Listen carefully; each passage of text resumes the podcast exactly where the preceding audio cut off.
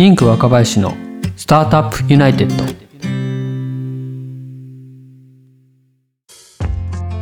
インク若林のスタートアップユナイテッド。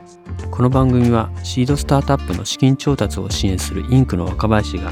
起業に関わる人と人人と情報情報と情報をつないでいくチャンネルです。この番組は音声スタートアップイヤースタイルスタジオの制作でお送りします。イヤースタイルのアプリでもご視聴いただけますのでぜひ App Store からダウンロードしてみてください。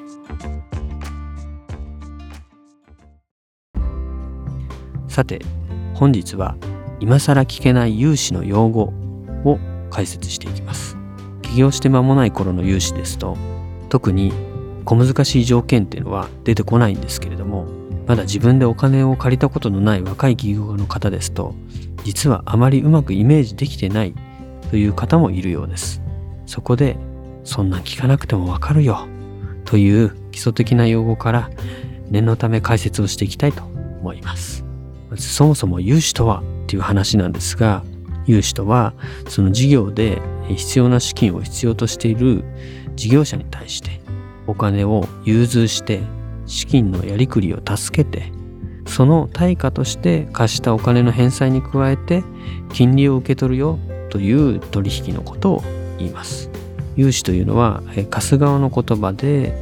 お金を貸す側は融資すると言いますし借りる側は融資を受けると言います。融資の出し手なんですけども創業初期の融資の出し手としては日本政策金融公庫という政府系の金融機関であったりきらぼし銀行とか群馬銀行とか静岡銀行などという、えー、地方銀行いわゆる地銀や西部信用金庫などの、えー、信用金庫第一勧業信用組合などの信用組合などがあります。貸す側の金融機関の視点で言うと資金を必要とする事業者の財務状況とか業務内容とか信用情報とか事業計画と場合によっては担保の価値とかなどをきちんと審査してえー、ちゃんとこの会社さん返してくれるかなっていうところを見極めた上でその審査を通過した事業者に対してだけ資金を貸すようにしています。貸したお金が返ってこない可能性があると判断した場合には融資は基本的にしませんというのが融資です。創業初期の融資の構成要素としては融資金額金利返済期間据え置き期間資金使途などがあります。まず融資金額なんですけども金融機関としては事業者の財務状況などをきちんと審査して返してもらえる金額の範囲内で貸します。なので金額はその事業者のですね、財務状況等によるわけなんですけどもどんなに売上が好調で事業が急激に伸びていたとしても前期年商の範囲内ですとか足元の月賞の3倍までですなどというように創業初期においては特に慎重な金額の範囲内に収まる傾向があったりします。次に金利なんですけれども金利はお金を貸す融通することの対価として貸す側が受け取る手数料のようなものなんですけれども金利は本来は事業者の財務状況などによって、えー、上下決まってくるのが原則です。財務状況が良ければ貸し倒れのリスクが低い。従って金利は低くなるし財務状況などが芳しくなければそれなりの金利になる。というのが原則ではあるんですけども創業初期ですと、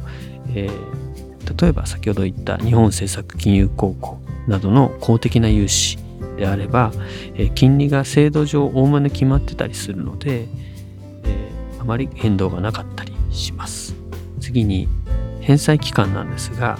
返済を終えるまでの期間のことを返済期間と言ってます。資本性ローンなどの一部の特別な融資制度を除いて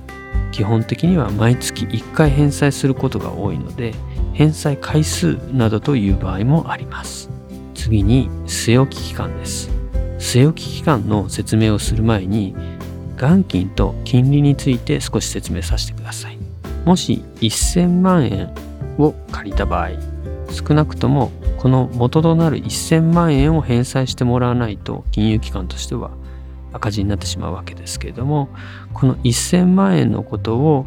元金とか元本元のお金とか元の本とかって書いて元金元本などと言います。この元金に加えて金融機関側の収益となるのが先ほど説明した金利になります。で据え置き期間というのはこの元金の返済を猶予してくれる期間のことを言います。元金の返済を一旦据え置いてもらえる期間のことを据え置き期間と言っています。据え置き期間は元金の返済を猶予してくれる期間のこと。で据え置き期間が終わったら元金の返済が始まりますと。据え置き期間中は金利だけを返済支払いますという形になります。次に資金使途なんですが資金使途とはお金の使い道のことを言います。融資を受けたそのお金の使い道は大きく分けて運転資金と設備資金に分かれています。運転資金とは事業を走らせていく運転していく途中で必要となる資金のことで言い換えるとランニングコストです。例えば家賃とか人件費とか広告宣伝費などの資金がいわゆる運転資金にあたるんですけど損益計算書でいうと売上原価とか販管費に分類されるものが運転資金ということになります。次に設備資金なんですがこれは事業を立ち上げるにあたって最初に必要となる設備投資のための資金いわゆるイニシャルコストのことを言います。例えばレストランであれば店舗の内装工事とか厨房機器ウェブサイト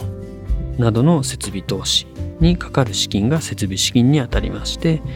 貸借対照表で資産に分類されるものが設備資金にあたります。最後にまとめますとそもそも融資とはお金を必要とする人に対して資金を融通することでした。資金を融通するにあたっては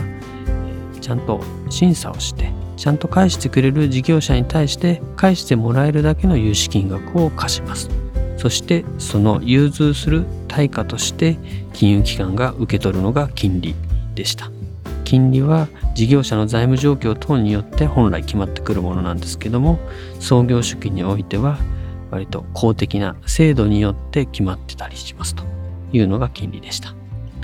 融資の対象となる元のお金のことを元金と言い元金と金利は返済期間中、えー、決まった金額または割合を支払っていくことになりますけれどもその元金の支払いを待ってくれる猶予してくれる期間のことを据え置き期間と言います。融資を受けた資金の使い道のことは資金使途と言い資金使途には運転資金と設備資金があります。運転資金は家賃とか人件費とか広告宣伝費などのランニングコスト。設備資金は、えー、厨房機器とかウェブサイトなど設備投資にかかるイニシャルのコストのことを言いました。